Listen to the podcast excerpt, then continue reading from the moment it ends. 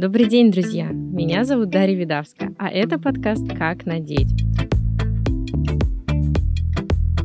Друзья, добрый день! Я приветствую вас на подкасте «Как надеть». Здесь мы говорим о взаимосвязи стиля и гардероба с совершенно разными сферами жизни. Казалось бы, у нас такой тематический проект, но только к концу второго сезона мы решили обсудить конкретно и глубоко основополагающие элементы гардероба. И не абы какие, а очень важную тему, и это обувь. И не просто дизайн, а производство, процесс от А до Я, от идеи до готового результата. Нам сегодня поможет Борщева Татьяна Вячеславовна, дизайнер-модельер обуви. Татьяна создавала и разрабатывала коллекции для фирм Бата, Карла Пазолини, Джулия Гросси и Респект. Татьяна Вячеславовна работала в Боливии, Турции, Китае и Италии, поэтому нам повезло пригласить эксперта международного уровня. Татьяна, добрый день. Добрый день. Спасибо огромное, что нашли время присоединиться к нам и обсудить столь важную тему. Расскажите, пожалуйста, о своей работе, как вы оказались в этой профессии. Ну, оказалась я в этой профессии на самом деле случайно. Хотя многие друзья говорят, что не случайно. Вообще, на самом деле, мне кажется, такие вещи – это э, любовь к всему прекрасному, красивому, красиво одевать и доносить. Другим людям это все с детства. И это правда, потому что с детства мне всегда нравилось все, что связано с обувью. Я шила куклам одежду и себе даже шила. В какой-то момент я решила, а вот как бы так сделать обувь. Я на тот момент понимала, что это, наверное, очень сложное. Но это как бы такой вот э, детский, скажем, этап жизни. А потом я стала обучаться, естественно, в художественной школе, я рисовала, потом в ВУЗе я преподаватель рисунка и живописи по своей первой профессии. Ну, как бы особо я сейчас уже в последнее время в основном рисую только обувь, а по молодости, скажем так, да, проводила и выставки, и у меня есть есть тоже достаточно много работ живописных и графических. А в обувь я попала, оказавшись в Боливии, и им был нужен как раз дизайнер, и меня пригласили. Но так как я не была обувщиком, я прошла курсы. Эти курсы были очень углубленные, то есть меня обучили полному процессу созданию обуви и производству обуви. Бата – это компания всемирно известная, это самая крупная компания в мире. Это первая компания, которая была самая и есть самая структурированная. У нее были фабрики по всему миру. Конечно, на сегодняшний день уже много фабрик закрылось, но тем не менее они также продолжают быть самым-самым таким монстром в обувном мире. И, естественно, там колоссальная школа. То есть я попала работать не просто на какую-то фабрику, где только производилась обувь. Это был целый огромный комбинат, где производилась кожа, то есть кожевенный процесс с самого начала. Это Wet Blue, э, ну, люди, наверное, простой обыватель не знает, что это такое, но неважно. В общем, от самого начала, когда шкура приходит, такие все волосатые, страшные, вонючие, и потом из них получается прекрасная кожа. Также там было производство подошв, причем разные подошвы. Например, самое сложное производство – это каучуковая подошва, это сложный процесс, такой длительный, и не каждая фабрика имеет такое производство. Также там были отдельные цеха по литью, и даже на этой фабрике делались кеды, потому что мы привыкли видеть кеды, это вот что-то такое очень простое. Это, как правило, сейчас обыкновенная подошва, которая приливается к верху текстильному. А на самом деле настоящие кеды, они собираются очень сложным путем. Там отдельно идет подошва. Вот этот вот, это как кран, как вот окантовка, да, такая толстая, она приклеивается вручную. То есть это очень сложный процесс, это просто вот сборка вручную. На самом деле там как раз тоже это было, это было очень интересно. Так что да, опыт очень интересный, он мне очень пригодился. Я очень благодарна всем людям, кто меня обучал и с кем мне приходилось работать. Также я работала в очень крупных российских компаниях, как э, вы уже сказали. Это Альба, Карла Пазолини, Респект. Сейчас на данный момент бренд. Я делаю коллекции для компании Аналпа в бренде Бетти. Это среди э, кожи... Слышали, из, слышали. Да, из, из кожзамового материала. Это такой достаточно серьезный бренд, и он продается достаточно много. Ну, чтобы понимали, там очень большие объемы. Ну, не буду озвучивать, какие точно, потому что как бы это такой секрет фирмы. Вот. И также у меня есть э, мое личное производство. Это индивидуальный пошив под моим собственным брендом Jaco Man Style. Вот. Поэтому я могу вам рассказать, как создается обувь, которая делается индивидуально, да, под каждого клиента, и также вот массовое производство. Не забегайте вперед, конечно, это же очень интересно. Про индивидуальное производство мы сейчас обязательно поговорим. Татьяна, объясните, почему обувь считается основополагающим элементом образа? Почему это такой серьезный стилеобразующий фактор? Да, это совершенно верно. Ну, давайте вот мы просто с вами представим женщину, одета в черном платье. В совершенно простом черном платье, да? И одеваем на нее классические туфли красного цвета. И вы видите один образ, правильно? Снимаем эти туфли и одеваем на эту же женщину в этом же платье казаки. Вообще другой образ, согласны? Снимаем казаки, одеваем кроссовки – вообще другой стиль. То есть обувь – это как завершение стиля. То есть, если человек без обуви, это, как знаете, как вот предложение. Строили-строили, не поставили точку завершающую. Вот как бы, не знаю, как гарнир без котлеты. Я не знаю, с чем еще сравнить. Ну да, действительно. Но обувь это в самом деле это самый важный аксессуар в гардеробе, да, и он реально завершающий, он заканчивает образ, он эм, заканчивает, ну, как не заканчивает, а мы видим стилистику, да, именно вот этого костюма благодаря обуви. Более того, можно я дополню да, конечно. идеальный ответ? Мы на канале «Формула стиля», на нашем телеграм-канале, друзья, подписываемся, как раз обсуждаем обувь и образы, называя обувь аксессуаром. И я пишу всегда девушке, детали важнее общего фона. И именно обувь диктует и рассказывает вообще ваше настроение, ситуацию, куда вы собираетесь. И это действительно очень важно. Да, да, да, настроение. Женщина одевает каблуки и все. Настроение совершенно другое. Да, не, не стесняемся. Не, не надо, не надо гнаться за комфортом и удобством. Сейчас мы об этом еще поговорим. Татьяна Вячеславовна, расскажите, пожалуйста, ну вот так вот вот схематично этапы создания обуви от идеи до реализации. Что чему предшествует и чем все заканчивается? Ну, естественно, когда создается коллекция, давайте поговорим с вами о коллекции, ну, любая компания. Прежде чем начинаем делать коллекцию, мы изучаем, естественно, рынок и новые тенденции. Дизайнер обязательно должен быть в тренде и знать про все-все новые тенденции. Дизайнер просматривает какие-то новые элементы, которые появляются. Это цветовая гамма, это какие-то новые материалы, может быть, какие-то технологические новинки.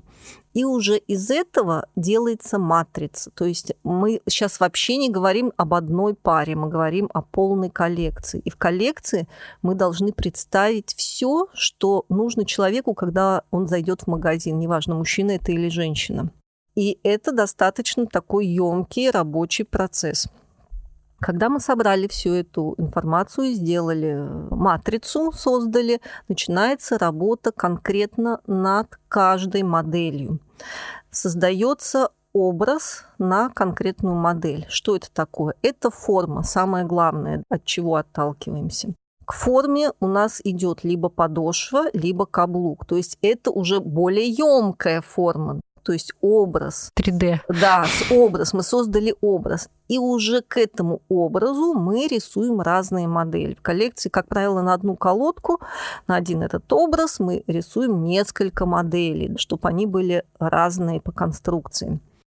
Дизайнер нарисовал все это. Это может быть на бумаге, это может быть в 3D. То есть все дизайнеры работают по-разному. После этого к работе приступает дизайнер-колодочник. Это очень важное звено, потому что колодка, как сказал один мой друг, колодочник из Италии, это душа обуви. И это правда, потому что вот этот кусок кожи, да, эту модель, которую потом мы сошьем, мы ее будем затягивать, одевать на эту колодку. И та колодка, какая у нас получилась, такой и будет образ, такой вот получится обувь, у нас получится именно такая. Мало того, очень важно не только красоту сделать этого образа, сделать его красивым, красивые линии, форму красивую, но она еще должна быть очень удобной, независимо от высоты каблука. То есть я, я немножко, я потерялась уже так много информации. То есть изначально мы продумываем коллекцию, да. потом мы обращаемся к мастеру-колодочнику, отрисовываем все. Делаем несколько эскизов. Несколько, мы много эскизов делаем, очень много. Мы рисуем очень много. Так, а Сделали дальше? эскизы э, в этот же момент, когда... То есть это, понимаете, это вот как, я не знаю, как тебя накрывает, когда ты создаешь коллекцию. То есть ты живешь 24 часа в этой коллекции.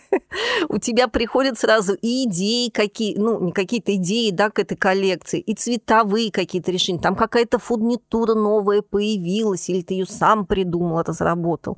То есть вот это все это как, ну, я не знаю, это, это огромный процесс такой вот творческий, который у тебя, когда ты делаешь коллекцию, затягивается как, ну, плюс-минус три месяца. Вот представляете, вот три месяца вот такой вот работы. И когда вот у тебя что-то уже вот создано, вот этот образ, да, по твоим эскизам колодочник начинает делать эту колодку подошвы, каблуки разрабатывают модельеры деталей низа. То есть они разрабатывают, там рисуют либо в компьютере, ну уже в компьютере, это только сейчас уже никто не рисует подошвы. Это отдельная профессия? Да, конечно, а обувь не делает один дизайнер.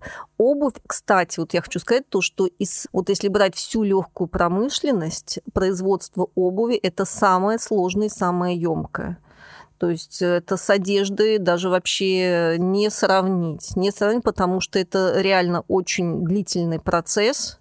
И мало того, мы сейчас говорим то, что вот мы просто коллекцию сделали, а представляете, еще и существует запуск в производство. Это уже вообще другая история, когда э, вот то, что запускают производство, чтобы это на потоке, на производственном вышло все идеально то, что вот мы потом увидим в магазине, это уже это вообще другой процесс. Мы сейчас с вами разговариваем об идее создания вот этих вот красивых образцов, да, которые мы потом покажем байерам, и они будут их продавать.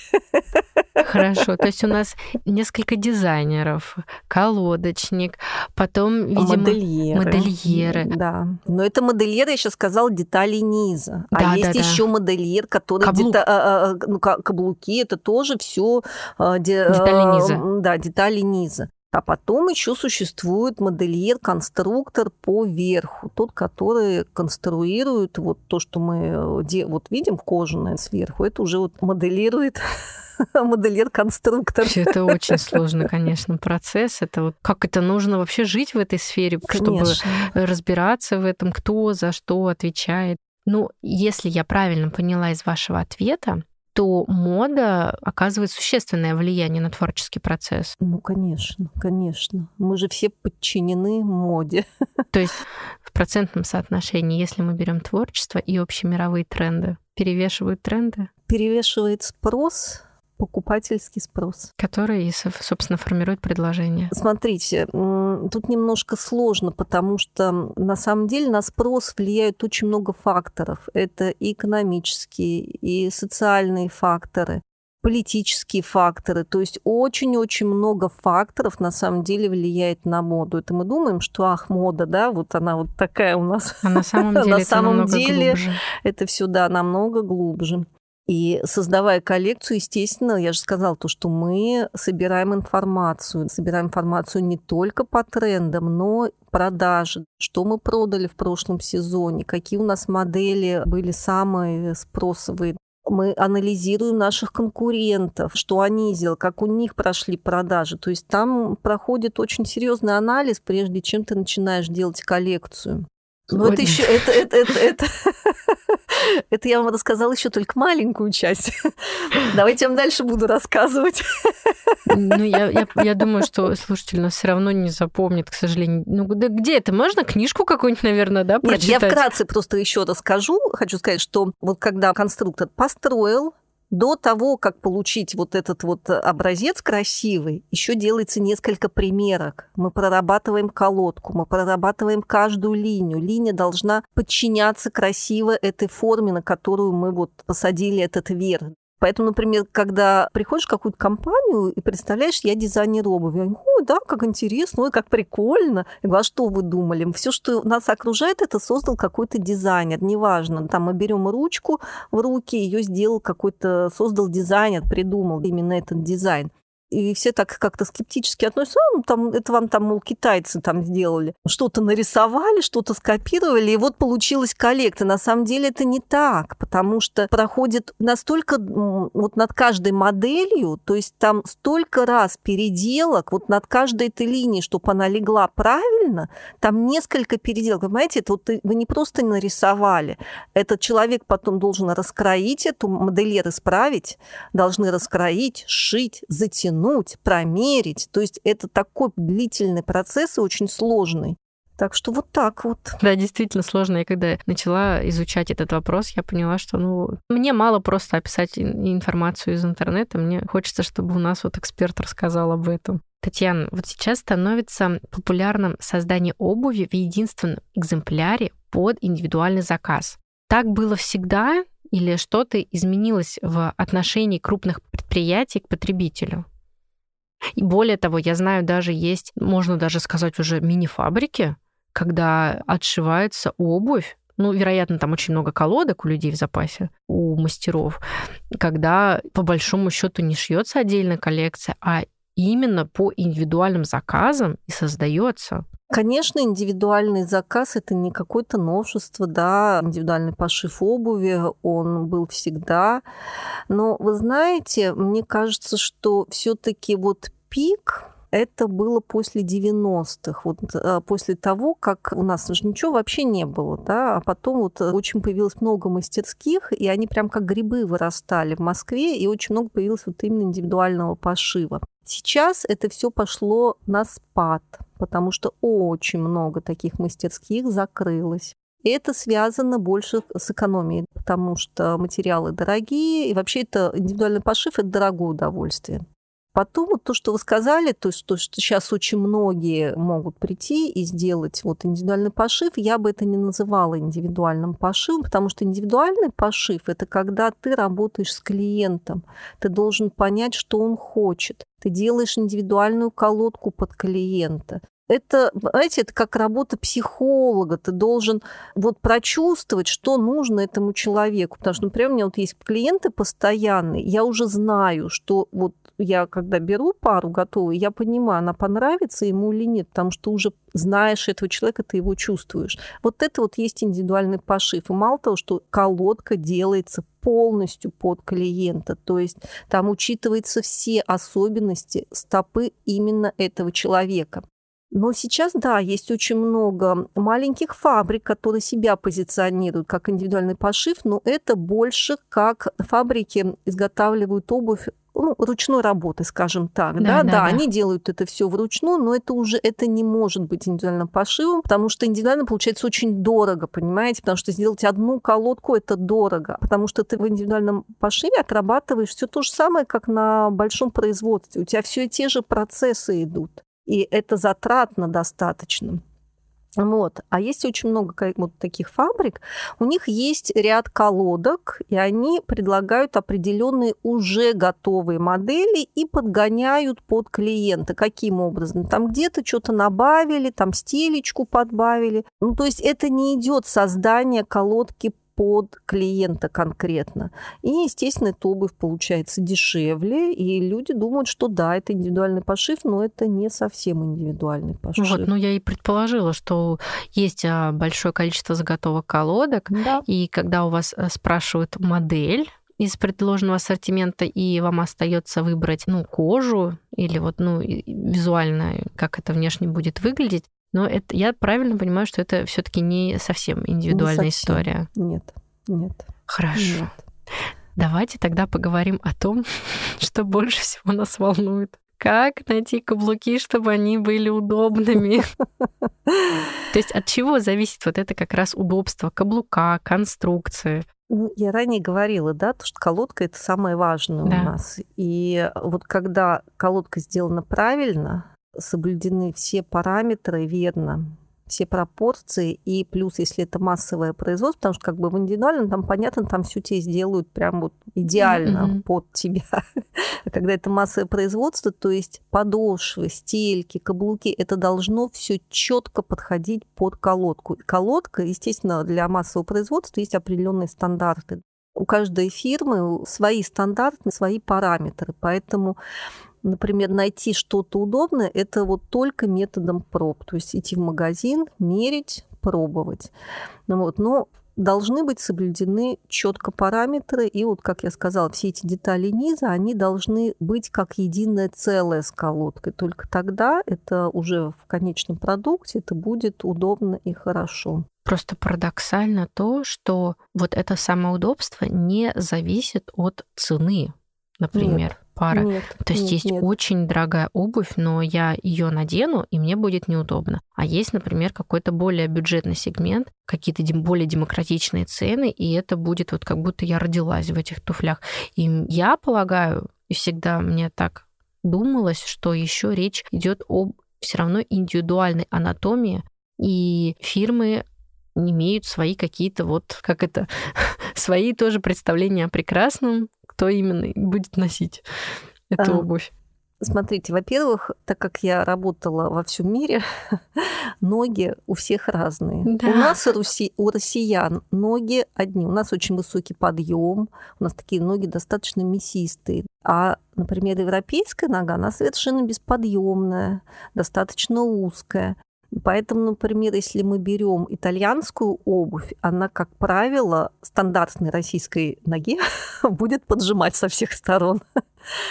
Поэтому, например, российские компании, вот так как я в них работала и работаю, мы уже делаем адаптированные колодки под российские ноги. То есть там идут уже другие параметры. То есть мы делаем более подъемные колодки, обхваты во всех областях. Я не буду просто называть термины, потому что все равно никто не поймет, о чем я говорю. Они соответствуют параметрам наших ног, стандартных ног, потому что индивидуальный пошив – это другая история. Там мы делаем под конкретную ногу. А массовка, да, там идут определенные стандарты. И в каждой фирме, скажем, Ральф Рингер, он себя позиционирует как компания такой более комфортной обуви. Естественно, там колодки, они такие более комфортные. И, кстати, вот говоря о Европе, например, очень удобные колодки – это Германия, Испания. У них и ножки, соответственно, другие уже, не как итальянские. Вот их колодки очень хорошо к нам подходят, их обувь. Ну что, девушки, надо мерить. Вот надо да, мерить. надо мерить. Надо идти и мерить, и выбирать для себя какой-то бренд, э, Вот. тот, который тебе подходит. И потом Да. уже ориентироваться Да, и да, понимать, что, скорее да. всего, именно их формы будут подходить и вам. А если мы, кстати, говорим все-таки про этот самый хваленый комфорт и удобство. А что, кстати, для вас первично? Красота или удобство? Ой, для меня красота. Серьезно, у меня есть очень много туфлей, которые я вообще ни разу не одела. Но они такие красивые. Они очень красивые, там огромные шпильки.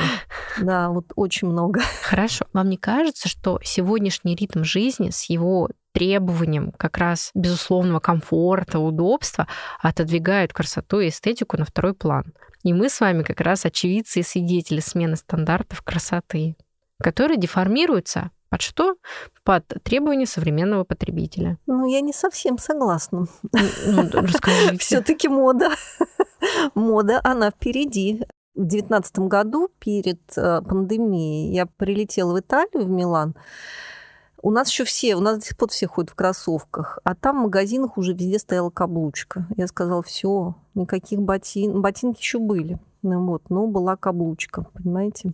Так что у нас в России сейчас тоже уже сколько прошло, уже вот 24-й на носу. То есть у нас сейчас тоже уже потихоньку идет тенденция на то, что женщины опять одевают каблуки. И спрос идет на... Сейчас в тренде высокий... Сейчас зима, да, мы о зиме поговорим. То есть сейчас в трендах опять сапоги высокие. То есть все вот эти ботиночки, они уходят на нет. Но, честно, меня от них уже подташнивает вот как грубые, дизайнера. Потому грубые что, ботинки, да, грубые. Да, я их уже делаю, ну, не поверите, лет шесть. Да, да, Я уже да. не знаю, что рисовать, что делать, куда что подвесить, чтобы как-то привлечь внимание. Но меня поражает то, что цикл моды обуви, он эм, все равно менее скоротечный, чем одежда. Почему? Потому что, опять же, процесс создания производства намного более длительный. Хорошая обувь, качественная, стоит в разы дороже, чем, опять же, одежда. И все таки бы сильно производители не хотели заработать, будем откровенны, все равно потребитель покупает обувь далеко не на один сезон. Ну, я в среднем беру и поэтому, если мы, например, почему у меня такой вопрос, что удобство отодвигает? Потому что кроссовки, те же самые грубые ботинки, ух, ну как им радуются. Я понимаю, что это удобно, нас научили это носить а, с юбочками, и это очень классное смешение стилей. Мы мешаем романтику и милитари, а такой контраст, он всегда играет на руку, и это выглядит свежо и интересно. Точно так же, как и 10 лет назад юбки с кроссовками. Классические юбки и кроссовки, это было, да, там, да даже больше. Это такое что-то интересное, новое, свежее. Но если мы берем отдельно по себе вот этот вот элемент грубые ботинки стиля милитари, черные, такие вот как мужские, армейские сапоги, то я не вижу в этом супер э, тонкую эстетику, если честно. Только вот если как смешение идет, тогда да. Если мы продумываем образ свой заранее, тогда да. Ну, во-первых, конечно же, а, уже приелось, и б, если мы берем без сравнения, чисто обувь, то это ну, далеко не самое красивое, что могло случиться с женским гардеробом последние десятилетия. Ой, ну, знаете, очень часто в моде мы одеваем подчас не совсем уж прям такие изящные, красивые, изысканные вещи. Вот, вот, да. В этом нет ничего странного. Ну, вот так вот. Они приходит, да, и приходит и элегант, и грубость, это нормально, потому что, как вы говорите, мы приедаемся, нам глаз замыливается на чем-то определенном. Поэтому, да, был элегант, пошел спорт, вошли вот такие массивные вещи. И если вы даже посмотрите вот на эти ботинки, они же не сразу появились массивные. Сначала вошли в моду просто ботинки. Да, да, классика. А потом они стали увеличиваться со всех сторон. Стали, Массивная подошва. Стала появляться массивная подошва, да. Потом появились вообще сапоги на этой массивной подошве, похожие на кирзачи, вошли в тренд. Вот. А сейчас, наоборот, входит уже острый нос. Да, эти ботинки, они еще не ушли совсем, они еще есть, потому что они не могут так взять и вот пропасть сразу, потому что, ну, мало ли вдруг еще кто-то не купил. Ну да. Вот у меня всегда такой был вопрос, почему производители магазинов, к сожалению, часто предлагают то, что уже несовременно. Я это объясняю тем, что ну, есть спрос, есть и предложение. Придут те девушки, которые ну, не следят за этим, за всем, им комфортно вот ходить в этом, они это купят, потому что они с этим уже знакомы. Ну, конечно, ведь мода, например, вот то, что вошло в моду, это же растягивается на лет на пять. Там ботинки вошли в моду, да и в одежде то же самое. Если мы берем популярный сегмент, да, то есть то, что мы продаем в массы. То есть, например, вот сейчас в моде удлинение носа, да, да, да, да. казаки. Вот сейчас я была в Италии, то есть одни казаки и байкеры. Сейчас в тренде идет уже квадратный нос, и носочная часть, она повторяет анатомическую форму. То есть это такой трапециевидная какая-то такая форма, понимаете?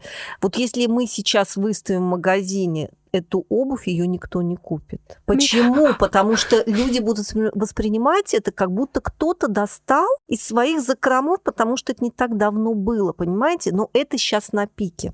В массы это войдет года через три. У меня есть такие сапожки, между прочим. У вас есть. Ну, я говорю вообще вот, а, у а, нас страна очень-очень большая. Вы даже не представляете, вот то, что берет, например, московский регион, это одно.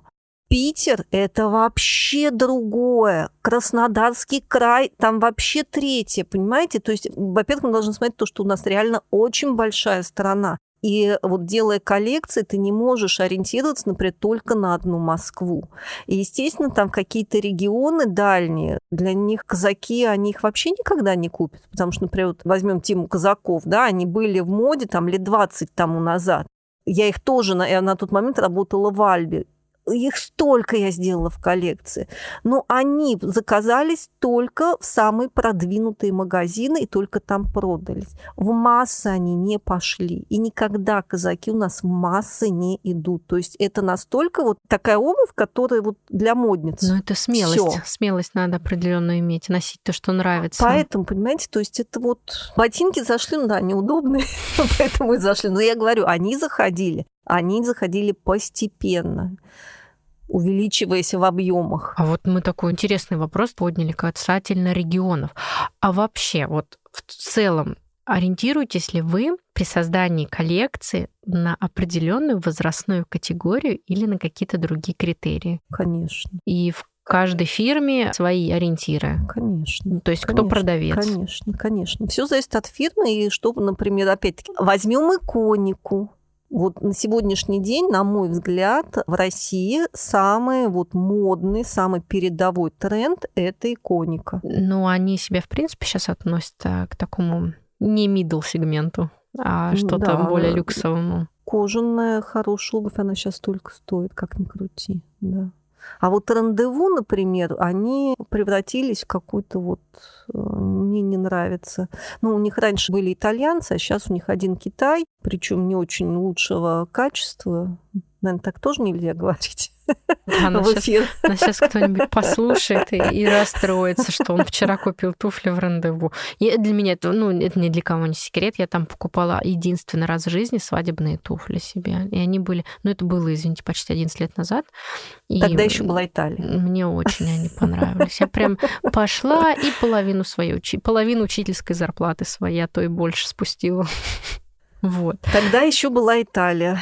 11 лет назад было больше брендов. Вот сейчас Карло Пазолини тоже уже все закрылись. То есть сейчас на самом деле это все связано опять-таки с экономикой. Очень много брендов закрылось. А вы представляете, сколько фабрик закрылось, таких шикарных, которые такую шикарную обувь в Китае, да, я сейчас про Китай говорю, потому что все равно у нас в основном все производство в Китае, которые делали такие сложные, такие красивые вещи. То есть у нас считается то, что самая лучшая обувь итальянская, но я могу сказать с полной ответственностью, что в Китае были, ну сейчас, наверное, все-таки есть какие-то фабрики, которые изготавливают очень хорошую обувь, которая в разы лучше, чем в Италии. То есть не стыдно сказать, моя обувь сделана в Китае. Нет. Так сейчас многие бренды много лет уже отшиваются. Я работала на фабриках, где отшивалась Прада, Тоц, Гуччи. И все там. То есть э, в этом нет ничего такого странного, и это нормально.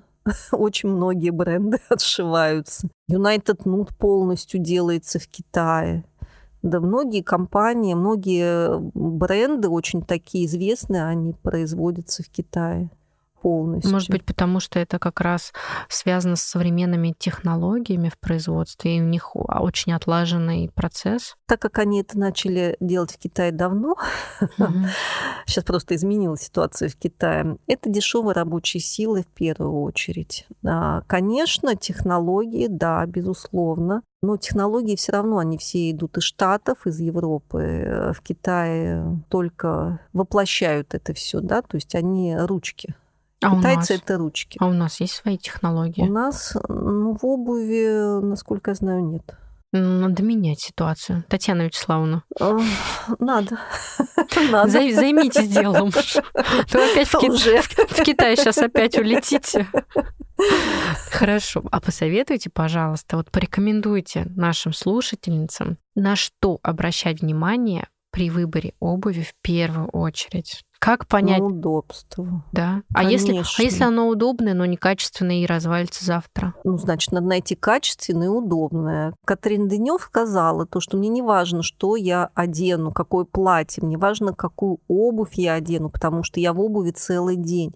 И это реально, потому что мы ходим, представляете, мы целый день ходим на ногах какая нагрузка идет именно на ноги. Мало того, ноги, если у вас э, неудобная обувь, то идет деформация вообще по всему телу. То есть это деформация позвоночника, это деформация нижних конечностей, это коленные суставы, это забедренные суставы. То есть обувь это очень важно. Самое удивительное, ну это не удивительно, просто для меня это на тот момент было удивительно, когда разговариваешь с э, детским тренером танцев бальных, угу тут же разговариваешь с ортодонтом, и все говорят, ну, вы думаете, что зубы едут? Да, в кривые обувь, зубы. Неправильная обувь. обувь. Да, это так. Поэтому удобство – это самое-самое важное. Ну, естественно, я считаю, что на обуви нельзя экономить, то есть обязательно надо лучше купите одну пару, ну, хороший, качественный. И качество – это цена. Понимаете, в обуви чудес не бывает. Я просто помню, где-то я ехала в каком-то транспорте, и женщина говорит, ой, мне сегодня так повезло, я купила шикарные сапоги, там за сколько-то какую-то очень дешевую цену называет, из кожи. И я как профессионал, я понимаю, что эти сапоги не из кожи. То есть это стопроцентный кожзам. Там, скорее всего, было написано эко-кожа, а это кожзам. Ну вот, и она была счастлива. То есть чудес не бывает. Если цена дешевая, это не значит, что обувь хорошего качества. Ну, хорошего качества. То есть там не стоят дорогие материалы. Плюс клей. То есть это там все завязано. Поэтому на обуви нельзя экономить. Это в первую очередь наше здоровье. Знаете, я вот, когда писала интервью, я не задала вопрос, э, что лучше, количество или качество вот, для девочек, потому что, ну, я лично глубоко убеждена, что качество намного важнее. Ну, мы же девочки, нам же хочется и вот этого, и того, а финансы не позволяют. Ну, хорошо, ну, купите себе две пары качественных и три некачественных. Так вот, ну, изредка одеть. Потому что я вот в дизайне даже вам сама сказала, что у меня есть обувь, которую я вообще ни разу не одела, потому что она не... Ну, как, она... Не можно, конечно, пройтись посидеть можно. Ну, в театр. Ну, я даже думаю, ну, если до театра тебя довезут и обратно тоже отвезут домой, тогда можно. Но у меня очень много обуви, поэтому то, что она там у меня несколько пар стоит, как бы мне все равно. Но когда тебе надо выбирать, то в первую очередь обязательно надо думать об удобстве. А уже вторую пару, ну купи себе вторую на выход, пусть она будет не совсем удобна. И опять-таки, мы же с вами говорили, удобство. Все зависит от колодок. Выберите свой бренд, где вам будет удобно. Высота каблука не влияет на удобство. То есть могут быть туфли на высоком каблуке и с очень удобной колодкой. Это все очень индивидуально. То есть вам надо ходить, выбирать, смотреть, пробовать, мерить только так. Получается, на цену готового продукта влияет не только весь технический производственный процесс, но и сами материалы. Ну, безусловно, ну, да, конечно. Ну, вот вы сказали эту историю про автобус. Конечно, безусловно. Ну, как бы, понимаете, сейчас вообще мир очень изменился за последнее время. Когда я только начинала работать, считалось, что 70% себестоимости обуви – это верх обуви. Сейчас все очень поменялось. Сейчас даже в Китае, да, он, почему все ушли в Китай? Потому что там была дешевая рабочая сила. Сейчас в последнее время в Китае рабочая сила тоже очень выросла. И очень часто ты, например, бодаешься из-за цены и говоришь, ой, давайте поставим там подошву подешевле, материал подешевле. А цена-то особо не меняется, потому что вырос рабочий труд. Цена рабочего труда да, выросла. А что-то касается в России, в России, так как мы обувь в основном, основная масса всей обуви, она производится у нас либо в Индии, либо в Китае. А это что означает? Это логистика, это растаможка, сейчас величипирование. Компании, которые производят обувь, это офис, где сидят много сотрудников, которым тоже надо заплатить зарплату. То есть потом, если это магазин, это аренда. А, еще плюс аренда офиса. А, представляете, да, в основном все компании, они находятся находится в Москве. Аренда в Москве, представляете, да, сколько стоит? То есть, понимаете, вся вот эта, вся вот эта затратная часть, она вкладывается в цену обуви. Ужас какой. Да. Ну, я, ну, я, могу порек... я могу порекомендовать только покупать э, вот это вот все уже в другой сезон. На распродажах в другой сезон. Но это надо обладать хорошим вкусом и интуицией, чтобы предугадать, что ты действительно, во-первых, а будешь это носить, у тебя ничего в жизни не изменится. Потому что, ну, я, я когда вижу беременных девушек на, девушек на высоких шпильках, я ими и восхищаюсь, и завидую, и искренне, и физиологически не понимаю, как это вообще да, возможно. Я тоже. Ну, вы знаете, мне кажется, покупка обуви – это все таки такая эмоциональная покупка. Конечно, есть, ну, когда ты уже мама, там, ребенку идешь покупать обувь. Мужчины, да, они такие вот, они идут покупать обувь, потому что вот им надо, там, я не знаю, черные кроссовки или ботинки. Вот они пошли, вот нашли именно вот черные, плюс-минус такие, какие они хотели. А женщина же нет. Она идет в магазин ребенку покупать обувь, и хоп, видит обалденные туфли. Ну что, она их не купит? Нет, купит. Нет. Я знаю другие истории, когда мамы идут покупать себе туфли, видят детскую обувь. И говорит, ну зачем мне туфли? Ну зачем? Ну тут же вот как раз моему Петеньке идеальная вообще пара. Вот, ну, есть разные истории, но ну, тем да, не да. менее, все таки обувь вообще э, женщина, она покупает эмоциями. Вот. И обувь – это один из аксессуаров, который у нас вызывает эмоции, потому что я не знаю ни одной женщины, которая бы сказала, я не люблю обувь, мне она не нравится. Я тоже не знаю. Все обожают обувь. И обувь всегда ставят вот на первое место, если берем вообще гардероб в целом. Да, я вот тоже всегда девочкам говорю, что обувь это как пол в квартире. Большая разница, у вас ламинат или у вас дерево. И это видно сразу. И я буду откровенна, я надеюсь, никого не обижу, но по вашей обуви судят а вообще, насколько дорогой или дешевый у вас образ. То есть у вас может быть по большому счету какая угодно казуальная одежда, но девушки, обувь и сумка впереди планеты всей. Но это все, что касается стиля. У кого-то другие приоритеты, даже если говорить о гардеробе и о внешнем виде. Я имею в виду, уделяют разное внимание во внешнем виде. То есть кто-то вот за экологию и будет думать, чтобы купить такое, чтобы это было максимально экологично для природы. Вот такие истории есть. Вот знаете, вот эта вот борьба с экологией меня, если честно, подбешивает, потому что я тот человек, который любит натуральные вещи, обувь она должна быть кожаная, одежда либо шерсть, либо шелк, либо хлопок. Ну, то есть все должно быть натуральным. Дело в том, что все борцы за экологию, они считают то, что вот если они там не будут убивать коров, они спасут мир. На самом деле не так. Вы не представляете, какое грязное производство вот этих всяких новых материалов. Они, это все производство, оно намного больше загрязняет наш мир, чем натуральные, чем вещи. натуральные вещи. Вот, ну, это, это, уже, это уже другая тема для разговора. Да. Я думаю, о экологии мы еще поговорим. Татьяна, у нас есть по традиции вопрос такой мы задаем нашим гостям и экспертам. Что такое стиль? Стиль — это, наверное, образ жизни. И у каждого он свой. Вам нравится ваш стиль жизни? Мне да, обожаю его. Я влюблена в свою работу, и мой стиль жизни мне очень нравится. Ну, это самое главное. Друзья, подписывайтесь на наш телеграм-канал, потому что там я выложу небольшое продолжение этого интервью, где Татьяна Вячеславовна расскажет о своем индивидуальном производстве и пошиве своих линеек. Татьяна Вячеславовна, спасибо вам огромное, что вы уделили нам внимание. Спасибо вам за приглашение. Буду рада еще раз прийти к вам и рассказать об обуви. Друзья, с нами была Борщева Татьяна Вячеславовна, дизайнер, модельер обуви.